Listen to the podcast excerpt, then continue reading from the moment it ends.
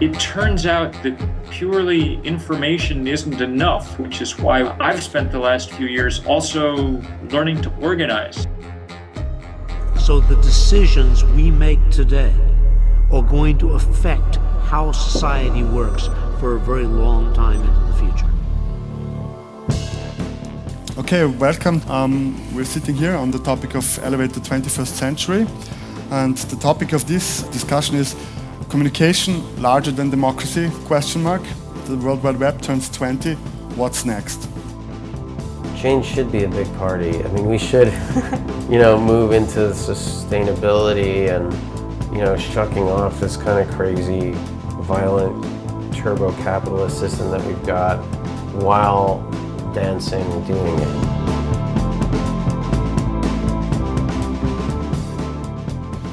So I'm happy to welcome again on the panel a few guests. To my right is uh, Christian Payne. He's a social media activist, blogger, photographer, journalist, coming to us from the UK.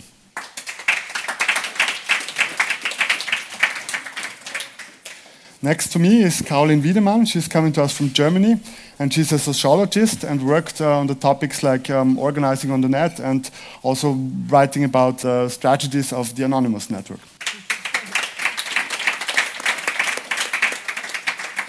To my right, Erich Möchel, um, Austrian journalist and one of the founders of the Big Brother Awards in Austria and longtime journalist, book author in the field of uh, new media and technology.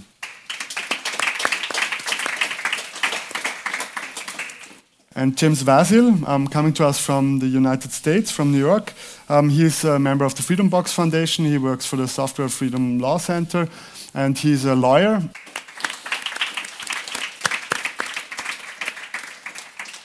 My name is Daniel Erlacher, and I'm going to try to steer this discussion on a big, big topic because, um, of course, the World Wide Web was, uh, was a, a, major invention 20 years ago. Tim Berners-Lee, um, he basically invented a hypertext, hypertext protocol and how to how to connect these web pages, and it was a it was a major invention that sparkled many other inventions. Since that, if you think 20 years ago, or even five years ago, I mean, YouTube started in 2005. We think that's something we're used to and it's there forever. But the World Wide Web is only 20 years young, and it has sparkled many, many social, you can say, social and technological little revolutions. And my first question would be to the podium um, 20 years ago, did you use the World Wide Web, James? I first used the World Wide Web in 1994, so not quite 20 years ago. Um, back when we had many fewer websites. I mean, people weren't even doing much CGI then, and CGI isn't even a thing that I don't think anyone uses a whole lot anymore, right? We had the old search engines that didn't work. Do you remember these? Alta Vista, where you would you, anything you searched for, all you found was dirty websites, right? You could, you, you could put anything into that search engine and you would get a dirty website back. I don't know, I don't know what they were doing, what the algorithm was, but it, it was, if you wanted dirty websites, it's very effective. And, you know, it was, it was a, a time of, of incredible optimism where we had all this new technology and everyone was telling us it was going to change our lives and it was going to change the world and no one quite knew how it was going to change our world. We just knew that everything was about to change. And to me, that was very exciting. That whole period where we were trying to figure out what is this technology good for? Like it's it's interesting, right? We can we can watch a Coke machine at MIT.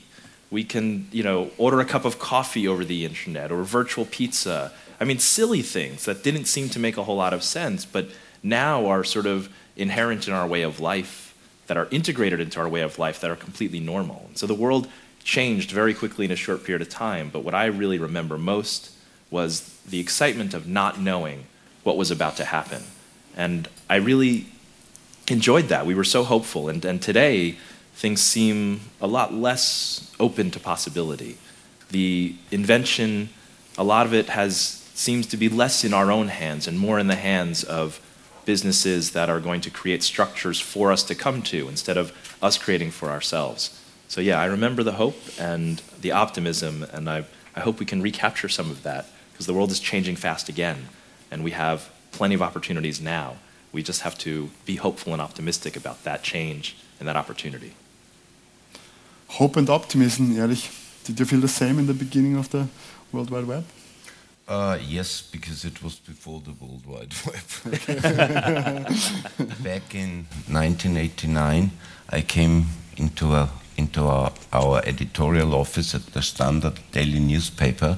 I was a column worked as a columnist there, and had sent them my columns by fax.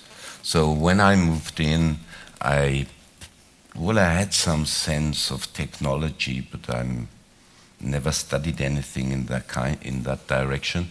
So I saw three pieces um, I identified as acoustic couplers. I don't know if you know these. it's the oldest form of a modem. Right. You you dial on a on a uh, normal uh, telephone, and then you put up the receiver on the acoustic coupler, and that's your modem. And it makes crazy noises like a fax. Fax is used to. Uh, there were three Toshiba laptops, black and white, with each had two flexi disk drives, no hard disk, of course. Um, that were these were for mobile use, and well, we got them from Germany, from our German media partner, they had this equipment, Springer Verlag. Nobody ever would use any of these. Um, can I try one? I thought they would never give me one.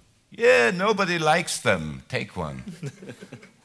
okay, so I started hooking up to, a, to the ancient General Electric mailbox system and sent my articles as an email into the mailbox system, and there it would be put into the system, into the IT system of Der Standard.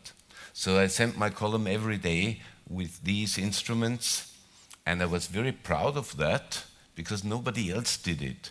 and when I told my colleagues, hey guys, you don't need to type my texts anymore, they are in the system. I said, Yeah, come on. And what does the secretary do then?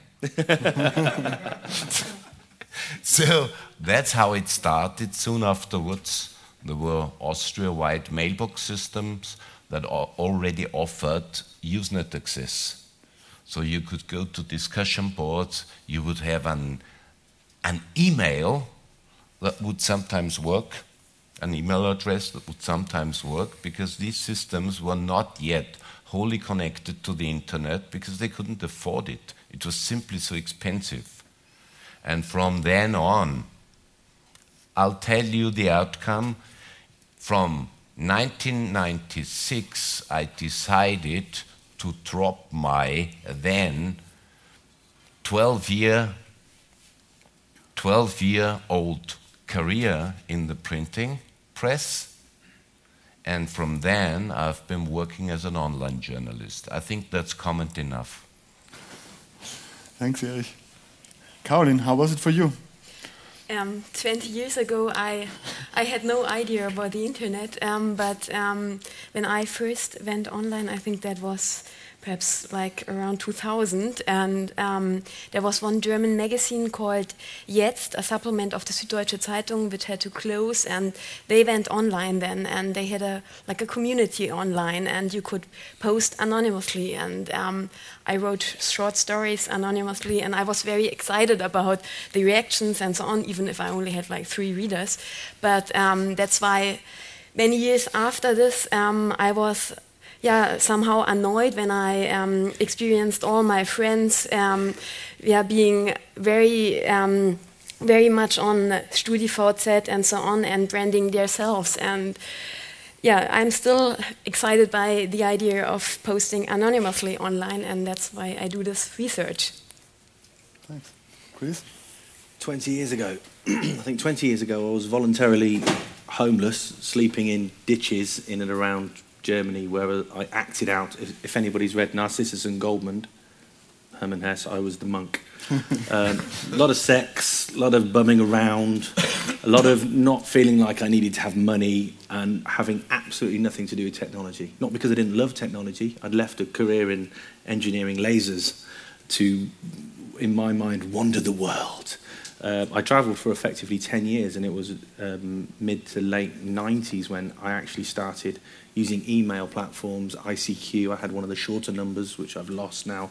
And, and somebody in, a, in Thailand in, a, in an internet cafe taught me a little bit about HTML basics so that I could make a page, put it online, and cause loads of trouble because no one was stopping me from saying whatever I wanted. And I, I felt like, wow, suddenly I can shout and rage against mainstream media, press, everything. So I, I guess I, blogging before there was blogging platforms, 96, online journalism. You know, I, I go and teach journalists now who still don't know anything other than email. So that's pretty incredible. You, like you have a time machine or something. Um, but for me, I, I actually feel like I came late uh, to the game uh, and then have tried to make up for it ever since. yeah, um, there was many. There are many inventions that were sparkled by by by the internet. I mean, wikis, file sharing, blogs, forums. I mean, there's so many so many ways of communication that were sparkled sparkled by the web that that became tools that we're we're now completely used to. Um, what were the tools that you found most revolutionary that you found in the beginning? I mean, in, in the beginning, just the notion that I could talk to people who weren't with me, that I could send them email was amazing, right? I mean, we, uh, so I, I, first had email, I guess, in around 92, and I was so excited to have it, but I didn't have anyone to talk to. No one else had email. No, I mean, none of my friends had email, and I was, I was a kid. I mean, who was I going to write to? But I was so excited to have it that I kept trying to think, find somebody to write an email to, right? I mean, I was just excited by the possibility. We had bulletin boards where you could go talk to strangers. I mean, you know, and what did you talk about? You just talked about minutia, everyday life, or or very often you talked about the bulletin board, right? and so for me, it was just the early connection technology, the email, the bulletin boards, IRC was was an amazing amazing revelation because you could organize people into little groups based on what they care about and talk to them in real time. You could you could you know, it's, you could effectively argue, right? It's hard to argue with letters because the, the passion dies and you get distracted. But if you're both right there, you can really have an argument. And I was young and argumentative, so this was perfect for me. So I, I that sort of thing, the ability to use something like talk to have a conversation with my girlfriend who was living in England was amazing because phone calls were, were too expensive. And so we could actually communicate with each other. So that sort of early, just the ability to type words on a screen and send them to another person, either immediately or with a short delay, changed my life. It allowed me to have relationships with people across distances, and, and that, that has been everything to me. I mean, that, that has been everything to a lot of people.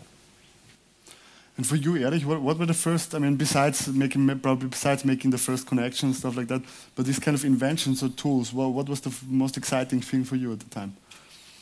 When two IT engineering friends of mine taught me the first command line commands, so I could get some orientation on the net. Ah, that many routers are in between me and Wired magazine. what about the contents of my request? What about my email? Where does it go? Does it pass from here to there, to there, to there? What can they do to my email if, if I send it uh, clear text? And after the first rage of euphoria came the second thoughts that it can be all easily put under surveillance because they all operate using unique numbers, identifiers. It's not really true because there are, there are temporary IP addresses, sure. but that is what came next into my mind. And that is when I decided to take another step that was in 1996 as well, I decided to travel to London. I was invited by Privacy International and the American Civil Liberties Union, and was on the first uh, international conference of together with people now friends, who, all, who all became very prominent in between. That was really a crazy experience, not only for me, but I think for them as well, because we didn't, we didn't expect it. And, well, these were the experiences that shaped my view of, of the net. A, a pretty Manichaean view. Good and evil, that close together. Same two sides in one. You know, Manichaeism is, an, is a heresy. it's considered as a heresy. Uh, but these are not heretic thoughts.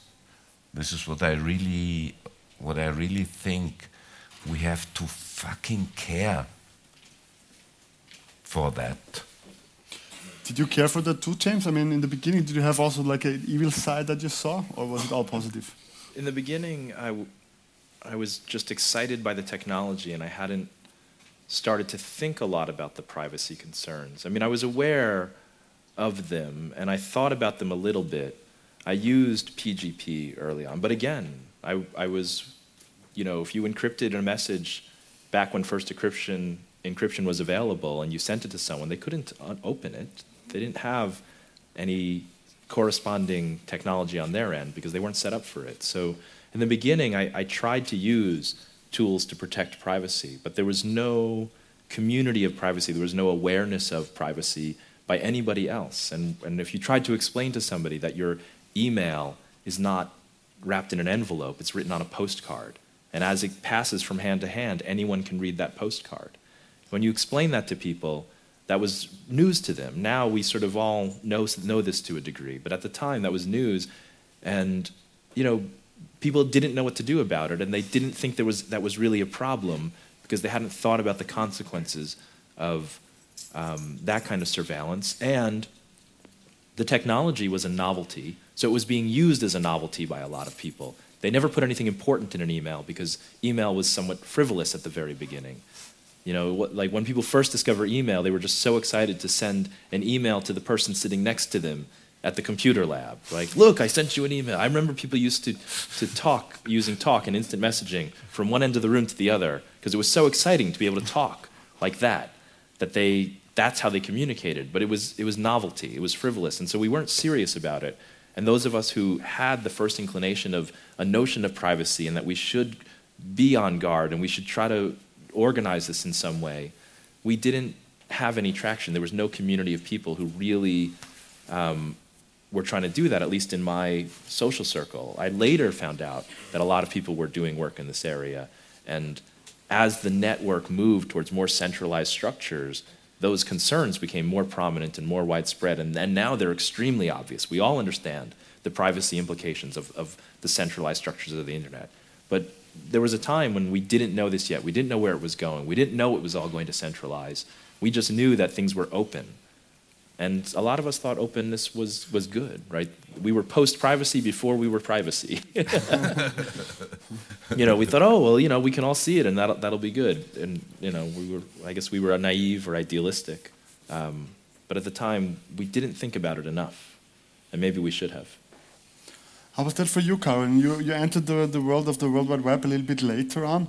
Um, there was probably, I mean, the Big Brother Awards, I think you started in 1999. This idea was born, it was getting up and more. Did you also have these kind of concerns, or what were the tools? I mean, you said before posting anonymously was interesting for you.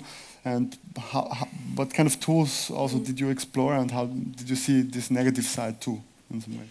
Yeah, um, I in the, in the beginning, at first, I was just excited by having um, access to so much information worldwide, to meeting, like you said, James, um, strangers based on shared interests and so on. And there was this, for example, this advertisement um, there's no age, no race, no gender, no class, utopia. No, it's the internet. And I was very much affected by these ideas, but um, yeah, I within the last years I, I got more and more aware of um, yeah of the the biopolitics uh, that lie within software and. it was during my studies of sociology that I realized, okay, what Foucault says um, also, yeah, is like um, has an effect on the internet or it's uh, cyberspace is nothing is no space beyond um, societies and so power structures um, continue online and um, I think that's what we all have to take into account. Chris, how was it for you? I guess because I started um, exploring internet places in, in public spaces, the internet cafes as they were being born. Um, I, I was internet security and privacy for me was making sure no one could see what I was typing or what I was looking at. That's how you know I was as naive as the next person. It wasn't until I started going to the internet cafes in in areas of the world where you'd only have hackers frequenting because they didn't want to do stuff from home when that started to take off that I learned uh, all kinds of weird and wonderful stuff about Menwith Hill and how well of course America can't actually spy on on their own people. So, so they do it from England. And we, we have a bit of a deal going. And I'm like, you're joking. This is all like weird conspiracy stuff. And, and that fed into a lot of what I was blogging about and trying to share. And, and a lot of the, the websites that I had fear.com, but it was I couldn't afford fear. So I had fe4r.com and someone said, What does it mean? I don't know. Free expression for revolution. well, that got all the wrong kind of attention. I got a letter saying I was in breach of my dot com privileges because some of the conversations that I was meant to be um, responsible for, you need to moderate this. There's a lot of hate talk. I said, It's only against the American government. Surely they can look after themselves. um, because of this, I suddenly realized that there were people reading the internet and stuff I was writing in a private forum who weren't members and so I, I, guess I found out the hard way. And it, it made me um, withdraw quite a lot because I had no way of stopping this. I had no way of, uh, of encrypting anything other than PGP. And it was a lot of hard work back then to do that kind of stuff. It's true. Um, yeah, I mean, the visions of the web. I mean, if, if you think back, the, if, if you hear Tim Berners-Lee talking now about his visions for the web, how, how those many of the founders actually envisioned like a, an open network structure and a free access network where everyone has the same rights more or less to access the data. I mean, this is changing massively now. I mean, not just with, with social networks, the mass penetration of the internet in general. Um, do you think these visions are still, I mean, what do you think, uh, how, you, you talked before about the, the, centrali the more the centralization. I mean, maybe you can elaborate on that, how this is developing. So when, when we first started using the internet, when people first discovered the internet, it's, it's sort of like people in cities, right? If you live in a place where there's a lot of people, you can find people with your particular interest rather easily. You go out into the city and you find the groups of people doing what you like to do. You can meet those people. You can find people who are weird in the way that you're weird, right? And, and they don't think you're weird. They're welcoming. There's community there. And people who don't live in cities don't quite have access to that. They live in smaller populations where it's harder to find the weird people or the people who are interested in what they're interested. And when they come to the city, it's exciting, right? Finally, I'm going to find my community. And in the beginning of the internet, you could suddenly meet people based on common interest instead of common geography. And that was really, really exciting. And it was sort of freewheeling. You could be in these digital public spaces and have these conversations completely unfettered by anything except the social norms of the group you were talking in. There weren't a lot of rules. There was no one telling you what you could or couldn't say. Who, there was no one listening. There was no one spying. There was no one filtering. There was no one censoring. There was no one shaping. It was just you and your words and your friends or strangers or enemies, frenemies, and your words, and that was it. You constructed your own reality and you lived there for as long as you were connected. And that was brilliant and that was great. And we've replaced all of that with websites that are businesses, right? We, we, we tore down the cities and we replaced them with strip malls. Now we go to places that are designed to sell us things. And strip malls are, are sort of like public spaces, right? They're open to the public. We can go to them. And as long as we behave in the way they want us to behave, as long as we keep buying things, they'll stay open and welcoming and let us use that space. But there's a difference between a strip mall and a public square. And the difference is one is public and truly open and you can do what you want with it, and the other serves the interests of whoever owns the mall. And the type of speech you can have in a private space, even a private space open to the public, is very different than the type of speech you can have in a truly public space. Just ask the people who were arrested in a Citibank a couple weeks ago, right? The kinds of things you can do speech wise in quasi public spaces are not the same things you can do in truly public spaces. Can I just add that these public squares you're talking about hardly exist anymore in the Sure. physical space? Yeah, yes, absolutely, The only absolutely. space you can congregate anymore is normally surrounded by shops. I had an argument with the town centre manager saying, "Where's where's the toilet I don't have to pay for? Because I feel like pissing in the gutter right now. Where's is it is it a human right for me to have water? I don't know if it is because there is nowhere for me to s- stay alive in this space without money." Which I don't know isn't a foreign idea to many people, but you are. I'm not here to have a transaction. I'm here to enjoy the world and the people around me, but I can't because this is only a place for financial transactions. So I see what you mean, but I'd love to find some of these these orchard-lined squares where the water does flow clean and we can go somewhere and We, online or offline. we will build them right? That that is a thing we, we so the, the, the beauty of the technology is that we have endless space. The internet is not bound by its current confines. If we want truly public spaces we don't have to knock down the strip malls. We just have to make them and then go there. And no one's going to stop us. No one can tell us that we can't do that. We just have to do it. And if what we want is truly public spaces we just have to make them and we will have them. And the people with the strip malls will lose a little bit, bit of business, but they won't actually be able to force you to come to their malls. So, yeah, if you want an orchard lined space where you can communicate with other people and there is free water and toilets and no gutters because Yeah, people, people will win we get together and we'll, we'll build that. But, That's a I vision mean, I was lucky enough to share a beer with Tim Berners-Lee not so long ago. Actually, he had his own. I had my own. he can afford it. Um, and he was depressed as to what's going on. The, the free internet you're talking about may be no more. He feels like his baby's been torn from his arms, even though he gave it to the world. And the restrictions are getting closer and closer. The net neutrality argument. And I, I really want to be optimistic, and it's coming to places like this where I fight, feel new seeds of optimism, talking about building our own internets, whether it be via mesh or otherwise. But should we abandon ship, or can we hold on to what we have? A good question. And talking about Tim Berners-Lee and net neutrality, uh, uh, on a side note, I have to I have to mention because he was in Austria just um, one or two weeks ago, actually, and he was invited by the Austrian telecom company, the major one, Telekom Austria, to have a, well to have a speech at their event where they talk about the future of the internet. It was a website, you know, with a revolution flag, an anarchy symbol. And the head of the Austrian telecom company was opening the event, and Tim Berners-Lee was a keynote, keynote speaker. Interestingly, the same CEO of that company was uh, going to the was giving an interview to Wall Street Journal, I think in February or March this year, saying that net neutrality for him is a concept that has to go. So it's an interesting marketing We stunt own the infrastructure, and so who wants to tell us what we do with this kind of infrastructure? We want to control the flow. Yes. We have the right to. And that's why he's nominated for the Big Brother Awards tomorrow. all all Tomorrow, of that yeah. infrastructure depends on the public infrastructure, right? They they lay the wires through public rights of way. We own the land as a group that all these pipes run through. We give them public spectrum to carry signals. We give them state subsidies to afford this infrastructure, loans, tax breaks.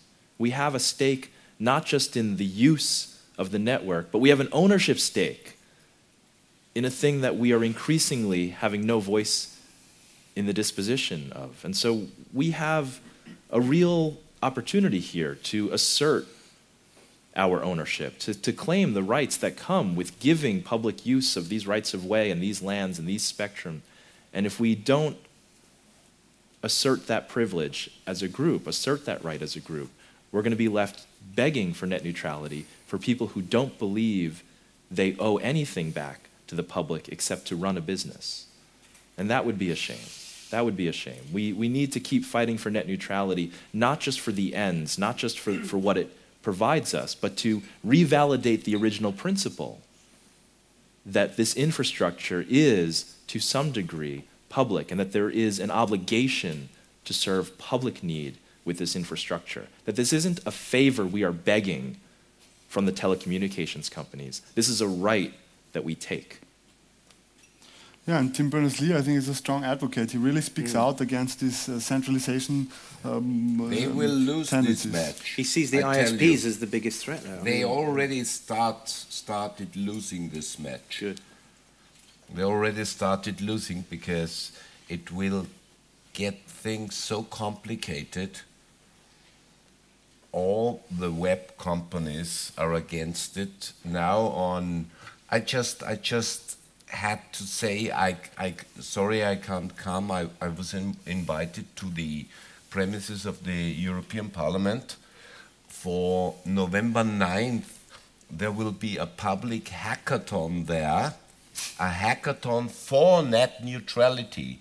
So you will have coders, programmers, hackers, choose whatever you wish, will be there for 24 hours with their projects and they are trying to design small tools for the, for the average consumer so the average consumer can test the network of its own provider, what is closed down, what is unusually slow, what is always slow, and do some, you know, some, Brilliant. some with a very easy tool, tool, some easy statistics over a while, and that could be as well a key to the uh, consumer protectionists who often lack technical knowledge to do more testing who blocks what. You know what the reason is. It's the new broadband no mobile networks. That's why the whole thing came cooked up again. They're in, they're in a difficult situation. The mobile stations out there can handle the mass of new, new, new, new, new users. That's not the problem. The problem is the so-called backhaul. The mobile stations getting stronger and stronger, but the cables that lead into the provider's backbone, they are very, very expensive if you, if you want to change them because they are, um, they are already on the edge. Yeah of what they can we, have. We have a massive problem here. British Telecom has, you know, we have a hundred-year-old infrastructure over the whole of the United Kingdom, and it doesn't matter what internet service provider you go to, you are using British Telecom's cables. And some legislation has come in to say that you've got to allow the people to have this, this, and this, and this. But we're, we're, we're at a dead end when it comes to how much.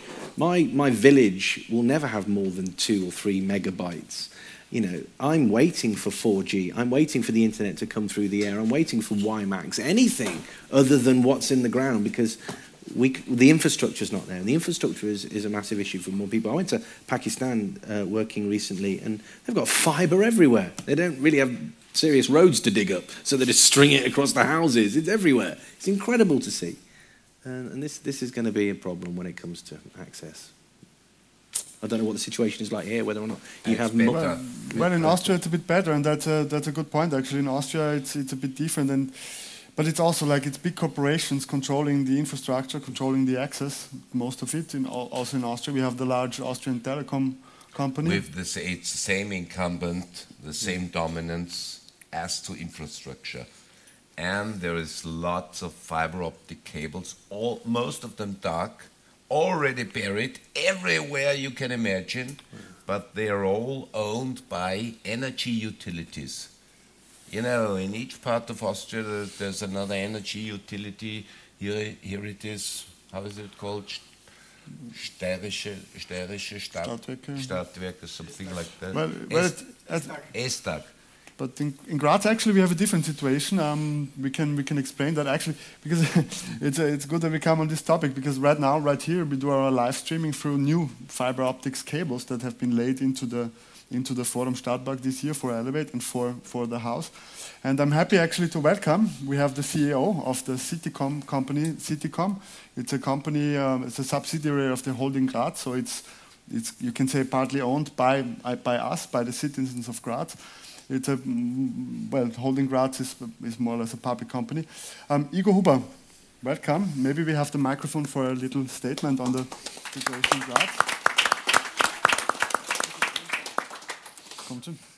Um, on the, the situation, the situation in Graz, because we, we were talking, we were in communication before. We needed, we needed access for, for the Forum Stadtpark, and um, we have a company in Graz that is actually, well, not the big corporation. It's not the Telekom Austria. It is a project of the city of Graz originally.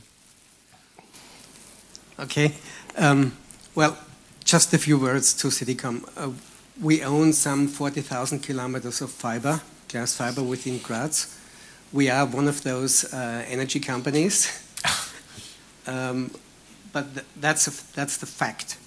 Um, I have my mission is to make profit. Okay, even though we are publicly owned, um, so I have to uh, I have to find business customers who pay and and and make it possible to finance our investments. Uh, we have invested some 40 million euros within the past 10 years. So it's quite a bit of money buried uh, in Graz. uh, and what you said about uh, the mobile uh, stations that cannot deal with, with the backlog, that's true. Uh, we, we, we have a lot of uh, customers, mobile, mobile providers, and I think that's one of the main challenges. But they, they are dealing not only with cables, they are also dealing with radio networks. So I, am pretty sure they will be able to, uh, to handle the, the, the, amount of data either by cable or either by radio, um, even though it will take time because it, it's, it costs an awful lot of money. My mission, as I said, is to make profit. That's, that's what I am supposed to do. it's a clear mission, even though, uh, even though we feel we have, as a publicly owned company, some kind of obligation to support uh, events like this one uh, or event centers like this one uh, as far as we can afford it. Um, there has been talk about public uh, wireless LAN in Graz. Um, some years ago, it was a project of, of the mayor. Um, I personally do not feel that there is really a need for a whole coverage in Graz. I personally said, why? If you own a mobile device, uh, you have uh, you have some kind of contract with a provider. They go to flat rates. Uh, you pay 13, 15, 20 euros a month, and you get full coverage über UMTS or in the future about uh, uh, with LTE. Who would use wireless LAN if it was publicly, uh, if it was free? I use it if I'm in a foreign country exactly. to avoid roaming. Exactly. That's true. Tourists. It's for the tourists. Well, Why should I pay privacy. for it? That's my right. question. Um, nevertheless, we we will, um, we have a few hotspots in Graz, at the Karmeliterplatz, at the Hauptplatz. We might add a few more, but I'm not able to, uh, to build a, a, a, full coverage network in Graz.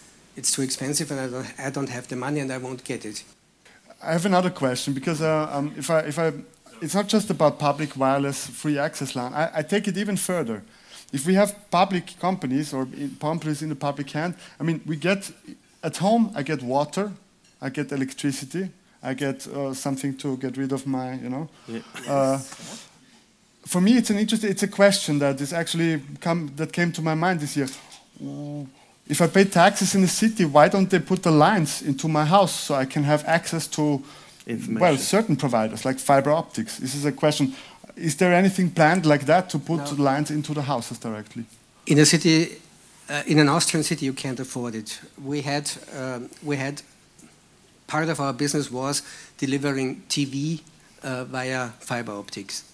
Uh, we had some 1,200 customers, but you, you, you cannot finance this because the access is much too expensive. And in Aust uh, it's in Hong Kong, if you can reach uh, 6,000 or 10,000 or 20,000 people with one line, you, you might afford it. In Graz, you pay up to 4,000 or 5,000 euros for one single uh, flat or for one single house. So there's no way you can finance this. Okay. Because the customer pays maybe 30 euros a month, even if he pays that much. I see. I mean, I think this is a this is an uh, interesting. Uh, just just yeah, yes. an answer to your question. You said you have electricity, you have water, you you get rid of your wastewater, uh, but you pay for it, and you uh, and and yeah, sure. if and you have you have uh, copper lines in every house in Austria, and you can get enormous bandwidth uh, by means of copper. Right now, up to seventy up to 100 megabit, depending on how far away you live from uh, the, the, main stations. But there, as I said, there is no problem getting bandwidth. It's only a problem of the price. And if you expect, uh, if you expect it for free, well, somebody has to pay it. That's true. Um, we have a statement maybe from Chris. He's from Funkfeuer. He knows also a bit about technology and Uh, first of all, I would like to say that um, copper is not that good, as you just said. Uh, copper makes a lot of troubles because on copper you have always the crosstalk and all these cables we have now are the old, very, very plain, or it's called the plain old telephone service, right? It's very old, it's from the 50s. And it was never meant to be used with that much bandwidth, and therefore there are a lot of problems. And right now we are at the, at the very top of what's possible with it. And of course, if, if you uh, have just one customer per, per, per, building and you have just very few people using the network, which is not very. Uh, um, it's, it's not true in the future. It will not be true because a lot of people will use it even more, and then you have even more troubles, and you will reach uh, uh, a top of, of, of, maximum bandwidth which uh, you can do with copper. It's not that good. And uh, with um, what about the money which it will cost to, to make fiber to the home? It's like in the 50s, they built this, all these cop, this, this copper telephone lines they made it, and uh, it was very, very expensive. Um, and it's even though that it was that expensive, they, they, said, okay, it's very important that everybody has a telephone at home. Uh, and now we have 50 years later, they still make money out of it. The same is, is true for, for fiber. You, can, you have to plan it for 50 or 100 years. You can use fiber for like a very long time. But it's also a question, I think, and to go back to the podium, which we can ask our policymakers, I think. This is, these are decisions that we all should ask our policymakers um, to provide these kind of lines to our houses. I think that is also a demand that we as a people can make. And I would ask the podium, what do you think of this idea? If the, I mean, it's happening in, in Scandinavia now, isn't it? The pushing of, of the right to the access for this information being a human right. Uh-huh. If they're the roads we have to go down, then they're the roads we have to go down. For me, it's it's it's as important as water for me to do for my livelihood, for for all kinds of things. So I wouldn't I wouldn't put a you know I couldn't put enough emphasis on this, and I'm fighting in my village right now for for the very restrictive copper which is, is clad in them. When it rains, our internet goes down. You know, I've got 50 people sharing my telephone line. And, and when they said, okay, when I fought, we promised to put in another box and split that, I said, okay, put me on the box with all the really, really old people that don't have computers, please. Caroline, what do you think of this idea, the, the, the access to the net as a public, as a public good, more or less? so I'm very um, yeah excited and uh, about these ideas about reappropriation of cyberspace as we were talking about later on and James with his freedom box and so on um, already mentioned that lot of times and but I think as you said before um, it's not it's not only cyberspace which isn't public space anymore. There is nearly no public space anymore. So we have to take into account the, the bigger context, the social context, and it's not only a, it's not only about reappropriation of cyberspace, but about space in general. And that's that concerns our political and economical system and the social structures. And we reproduce and produce these um, structures like Facebook and so on every day. And yeah, so I think that's the questions that you raised yesterday evening when you were talking about yeah, big alternatives to our systems on a global scale as well. Mm -hmm. Erich, what do you think? Well, if I look out of the window of my office, I work at home, I see a fiber optic line 150 meters in distance. It is part of a, well, an energy transport line, you know? Uh, when I open my door and step out, uh, there is a fiber optic line exactly under my feet in a depth of 50 centimeters. But I'm not connected to any of them. So, because the network is not in use, they just prepare, they just prepared the whole thing over there and they put in, put in pipes where they would blow in the fiber optic lines. But, well, there is no station there where, where I can dock on if it will pass my house because there is no uh, the the uh, the direct fiber optic line to the building will not be done in the next few years, and I can tell you why. It's the mobile network operators. They want to do the mo- the money is made on the last mile, where you hook up on the line. This is a really, a really, really good point. A friend of mine, if I might butt in for a moment, called Cyber Doyle on Twitter. Um, she had a very similar frustration. She's a farmer. She very publicly blogged the whole thing on YouTube. You can watch this if you go to Cyber Doyle's account. She borrowed a, a JCB. She got donated a kilometre of fibre. And she thought, sod this, I'm fed up of waiting. I'm going to totally bypass the, the infrastructure. I'll speak to the local university because I know that their cable's passing, speak to them nicely. And she effectively laid her own fibre optic cable, um, dug the trough, put it down there, 60 odd year old woman. Um, absolute. she's a bit of a legend in England at the moment because she's now setting up a campaign, Fibre to the Home, saying that if these people can't get it to us fast enough, fast enough, we're going to do it for ourselves. Uh, and she basically got fibre into her house and now is sharing it from her house with all of her neighbours. You've got to be worried about this. If it doesn't come fast enough, people will, you know, you could pacify a lot of people by just going that extra kilometre. Uh, and, and, and now, I mean, they live stream cricket around the world from their village green with their 30 megabyte symmetrical, which in e- England is like legend science fiction. You know, I, I, I live on a meg. You know, I, I, go up there for holidays and just bask in the bandwidth. So, yeah. So, I, Erich, Erich, Erich, when do you start digging? Uh, well, ac- actually, I can't.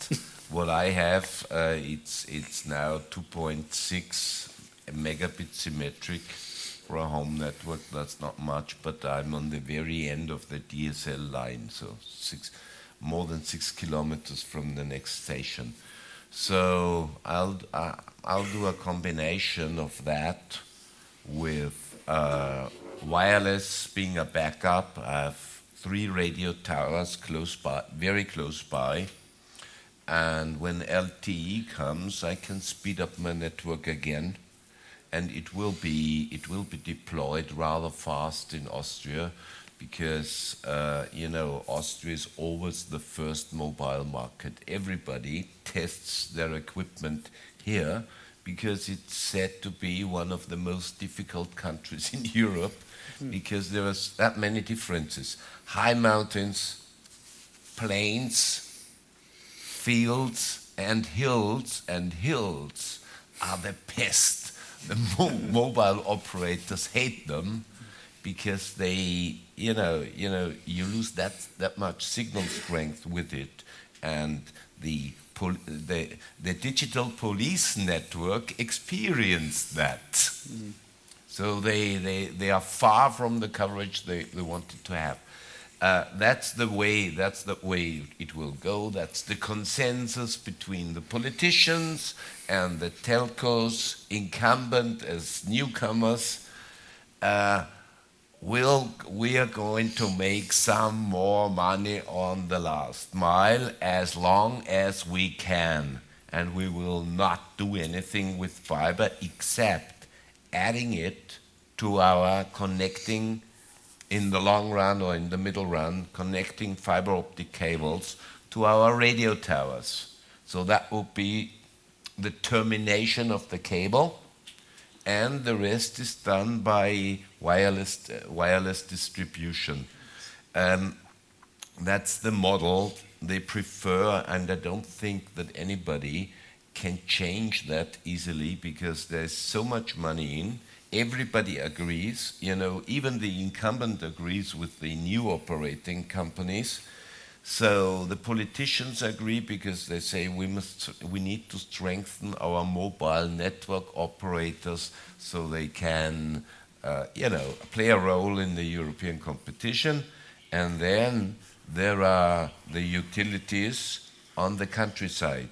This is a city-based uh, utility, and I think we already had the honor for an interview I did for ORF years ago, when you were right at the beginning. I asked everybody in, in, in Austria, all of these people owning those dark fiber networks, what are you going to do with that? That's that much capacity. And it's all dark. Why don't you lighten it so we can have a little bit more internet a bit faster? Why don't you? Oh, it's too expensive. And the point is, many of them block progress because they don't want to open up their lines to other providers because they have the notion that there will be a future business. They still don't know what it will be exactly about in it. That's why they say, let's leave it. They won't go, cables won't go foul. So let's leave it and don't uh, to the others. No, we don't do any contracts except with the incumbent and with companies. Well, we offer that, but we don't do it generally. The point is they never had any working business model for it. They didn't have experience how to sell to the end user because they always delivered things to the house and you needed to accept. If they gave you water nobody else would give you water. Mm. so it was a one way business. And this is a business you already you already changed yours. This is a sale sell business. And you need to do that with every single individual you will you want to sell a line. And that's what, what they couldn't do they, they didn't have the personnel to do it because ne- nobody was ever trained in selling because they, they, were, they, they, were, they were like magistrates they were needed you needed them you had no there was no competition until now and that's what uh, what shows. How's the situation in America, James? Uh, I envisioned it to be a bit different. You have a few big telecom companies. It was not so much state-owned, I, I, would I would guess. Yeah. And and you also have cases of I think Verizon with net neutrality getting lawsuits, and it's also a hot topic there. I think. The situation in America isn't great. Our, our bandwidth is is not very good compared to a lot of places in the world. For for a country that that has always thought of itself as a technological leader, we haven't managed to provide a lot of this bandwidth. We have tons of dark fiber. I mean, you know, that's that's not unusual, right? It's it's millions of dollars in the ground, as you say, but it's millions of dollars in the ground that does nobody any good. And the the problem, I think, comes from a couple places. One is that we're asking private companies to provide public utility so we, we, if, so we as, as a population experience the need for internet as sort of a social thing, as a public thing, as a, as a human rights thing in some cases. But from the point of view of companies, they experience it as a, a profit, a, a chance to make an opportunity. If they don't find the profit, they don't have a reason to do it. That's how they're constructed, right? We can't blame this gentleman for not doing things that don't make a profit, because if he did that, he would be fired. I mean, he has a job to do, right? They would boot him out and they would find somebody who serves the interests of the, the company, which is to effectively provide service, but also really to make sure that at the end of the day you provide uh, a profit. And so we're relying on people to serve our needs who don't have at the start the goal of serving our needs. They have the start of serving their needs, which is profit. And to some degree, there's a, there's a sense of social responsibility. And in some cases, there are laws that enforce the social responsibility. In America, we call them common carrier laws. I don't know what, what they're called here. And so, you know, in the bargain, there's, there's a little bit of, of social responsibility built into the system. But what we're experiencing that is that there's not enough. We're experiencing our needs not being met because there's no profit in meeting our needs, because greater profit can be made elsewhere. And, and that's a systemic problem, right? That's a systemic problem with how we constitute the telecommunications industry. And we have a couple possible responses to that. One, we could accept it and, and live with the bandwidth because, you know, as, as he says, the bandwidth in most cases is okay if all you want to do is send email. You know, it's, it's, it's, it's okay for some purposes. If you want to watch a YouTube video that is jerky and not very high definition, you're, you're probably okay. Two, we could nationalize all the telecommunications companies, but you know, I come from America where I, I, I, wouldn't ever even say what I just said out loud because I, I wouldn't make it out of the room. yes, please, let's just hope this, this internet you have doesn't reach there. or, or three. Yeah.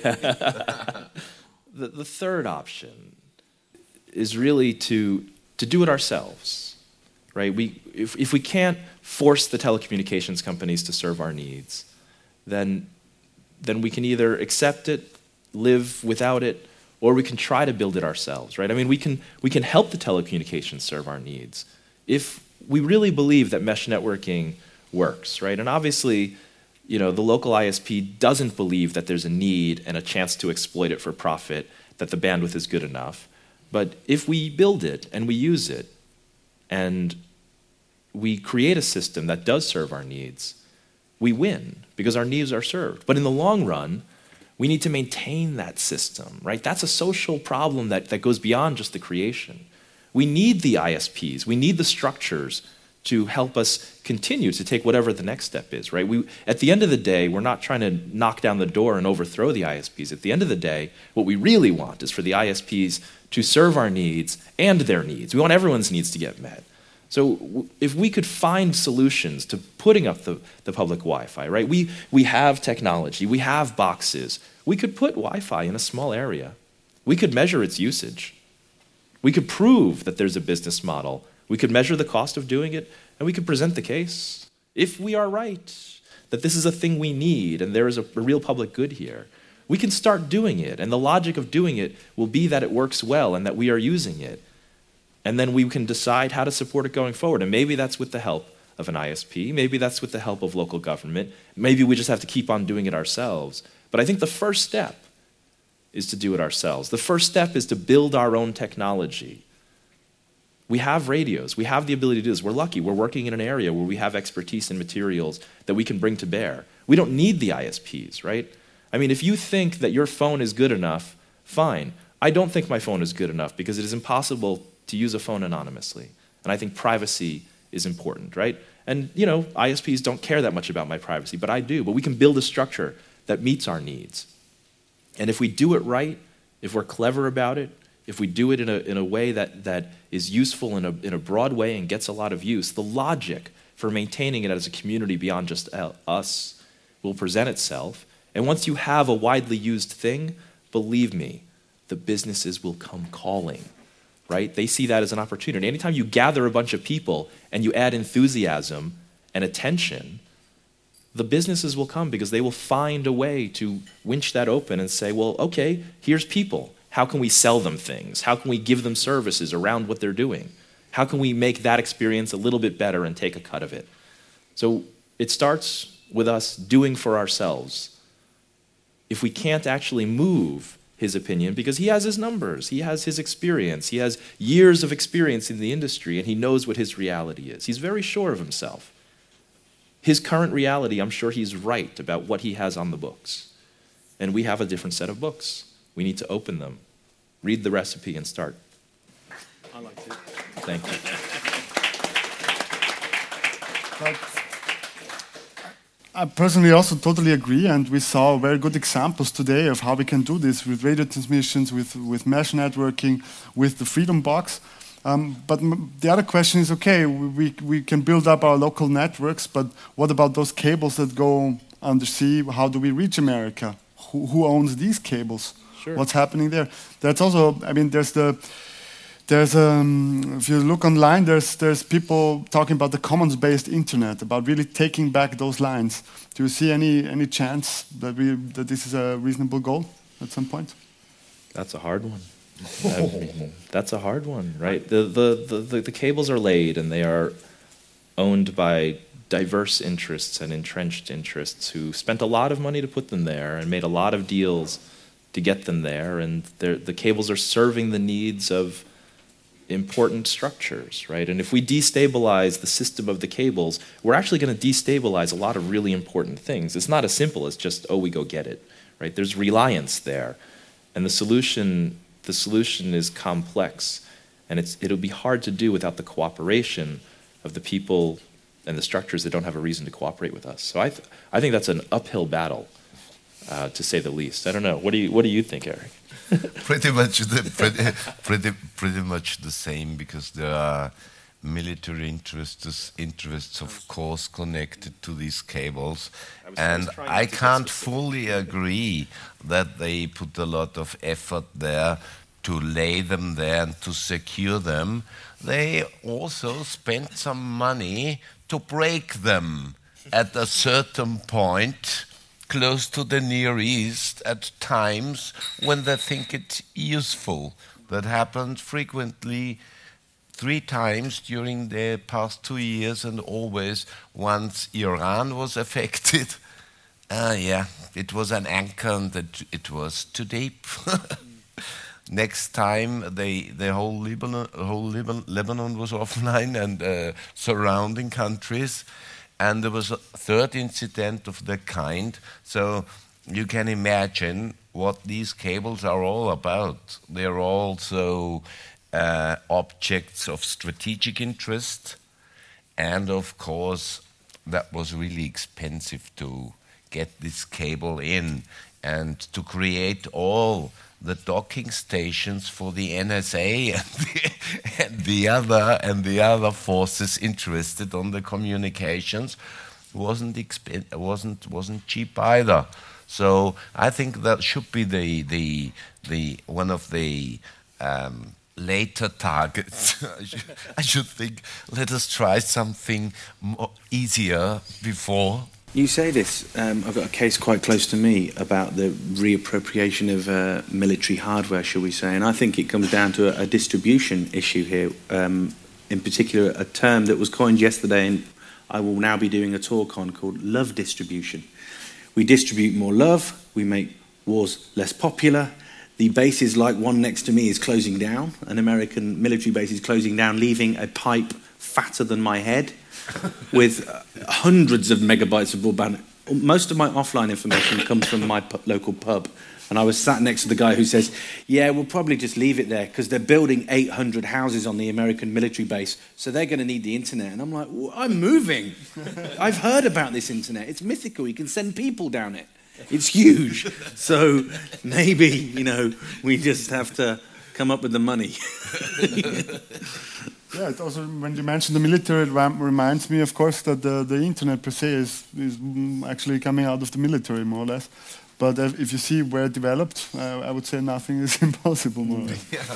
Okay, I want to give I yes, would like Karen. To something. Um, when you James, I, again, I will like criticize what you said. No, um, but I, I really like these ideas about um, empowerment and so on. But I think we have to consider the assumptions um, that lie behind this neoliberal discourse of um, do it yourself and so on. This logics because who who can do it? It's um, not only a question about the digital divide, but also about who is able to speak. If he or she gets this voice online, do they do they want to speak? Is it uh, like an imperialist notion to yeah of this ICT 4D um, discourse, information and communication technologies for development, um, which are always um, motivated by Western so-called developed countries.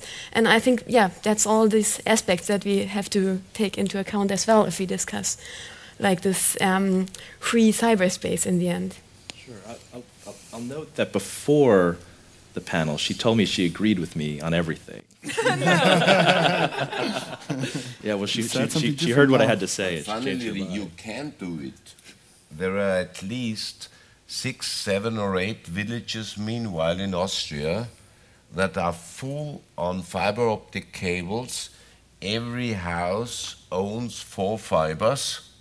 There are four fibers leading into every house, and they are really fully equipped. They did it themselves, and you can rather easily build such a network on the countryside because you don't need to dig two meters to lay such a such such a small fiber optic cable there is if you have a, every every everybody there has the machines to do that. I've right. seen it. It's literally you know you need a tractor, yeah.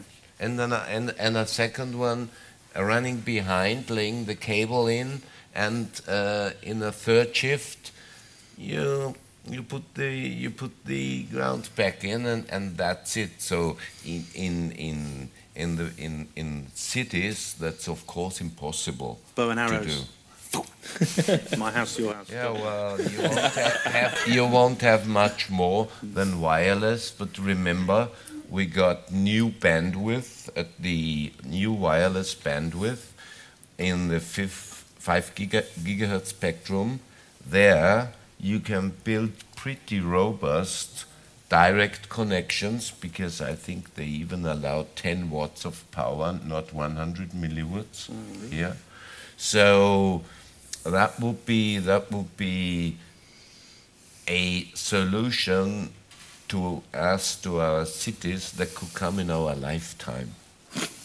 Until we own, until we get the fiber optic cables back that belong to us, the people, that will last for a while. Okay a little bit of an outlook about this. Like you said, like a, uh, you know, there's really like a, there can be great visions. Everyone has access to connectivity, working together, building up a new system, sharing knowledge, sharing information, not needing a big media or big corporations. There's many concepts out there that are actually accessible, not just on the on the software side, also on the hardware side. It's, I mean, for all of us uh, or for many people, very easy to get these devices to connect to each other. So for a final round of the podium, uh, what's the what's the what's the take on the future? Where where are we going, and what are the possibilities really? These small, these small questions, I know, these tiny questions. Well, uh, when we did the interview, I was asked the same question, and I, I, I one word answer, two word answer, jetpacks.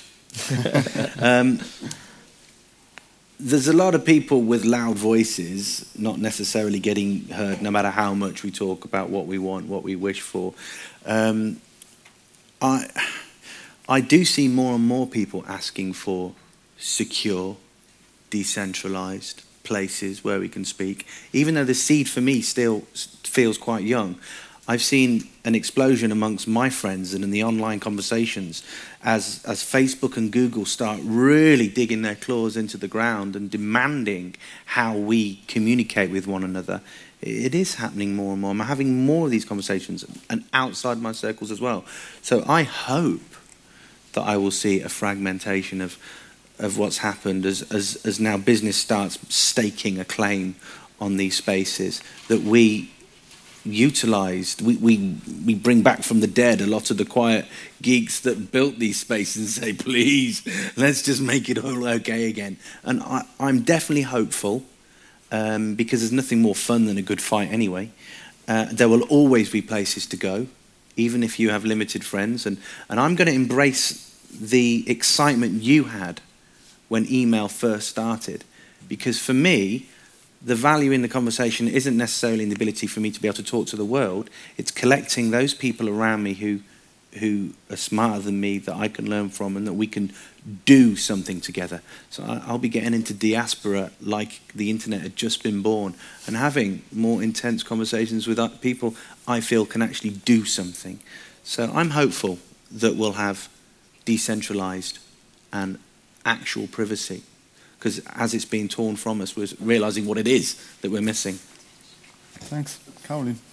Um, yeah, as I already mentioned a little, I'm interested in new kinds of collectivity online, and I think um, mm, that this processes of collab yeah, collaborative constitution that already exist within these networks and also within the yeah the, the networks beyond cyberspace space but I think this um, yeah antagonism between analog and digital isn't useful anymore but um, yeah I, I, I think um, it's very interesting to to look at the process of, collaborative constitution and um, the decentralization of networks and so on decentralized democracy on a global scale. We already talked about that. But then I would like to mention in the end again um, some perhaps yeah, critical aspects um, um, concerning the. We, we, didn't talk about sustainability um, within the yeah algorithmic culture. For example, we we should um, think of uh, cultural production of um, digital commons. We didn't talk about that. We should think about what what about e-waste um, with all the new inventions, um, also of hardware. Where does how can we invent new ways of recycling all the e-waste that is produced by mm. all your phones and um, yeah. I've still got all of my phones. okay, yeah, yeah. okay, but um, yeah, I'm curious. Thanks, Erich a little outtake for the future. we need to take care. We need to fight back, get that back, what was lost. It's not irreversibly lost. It's just lost because of the greediness of one side and of the laziness of the other, or the inability to defend their own rights. We will get that back. Um, I think uh, the net will diversify again, and where Facebook is now, they won't be there in 10 years. Where Google is now, they will do won't be at the, exactly this position in 10 years because basically the work they proposed what they could do for the user yeah? The user of facebook is not the user but the product. You should know that. It's the user gets the user data getting sold to marketers so the user is the product don't complain to facebook you are not you are not you are not the customer you are the product. Products shouldn't complain. so my, po my point would be no reason to be desperate, absolutely no reason. But only then if we don't fall into desperation, because then the other side will win. That's my whole message. Yeah, and a cool smile at cool technology. That's what I'm waiting to do. Thanks. James. I think the, the history of the internet has been a trend, a drive towards centralized structures for all kinds of reasons efficiency, profits, marketing. We all know the reasons why. But another trend has, has also happened. The technology has gotten smaller, less expensive, more power efficient, more susceptible to our ability to build, own, and manipulate it. And those two trends are going to meet the trend towards large centralized structures and the trend towards us being more able to do for ourselves what we need done, better able to build our own infrastructure. Right? We don't need to lay fiber if we can run radios.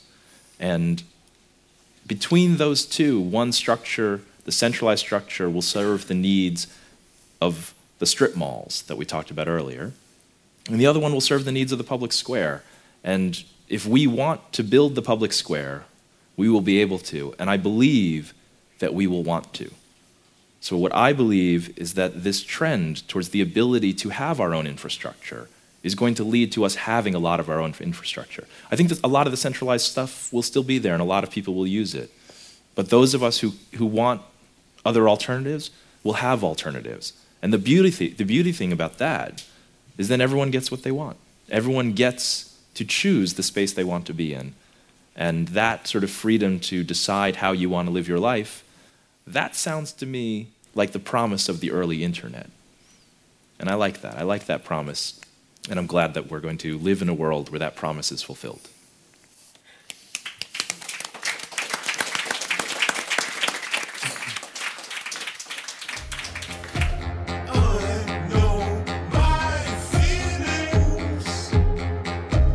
Turns out that purely information isn't enough, which is why I've spent the last few years also learning to organize. So the decisions we make today are going to affect how society works for a very long time into the future. You may find more information at the website 2011.elevate.at. Change should be a big party. I mean, we should, you know, move into sustainability and, you know, shucking off this kind of crazy, violent, turbo capitalist system that we've got while dancing and doing it.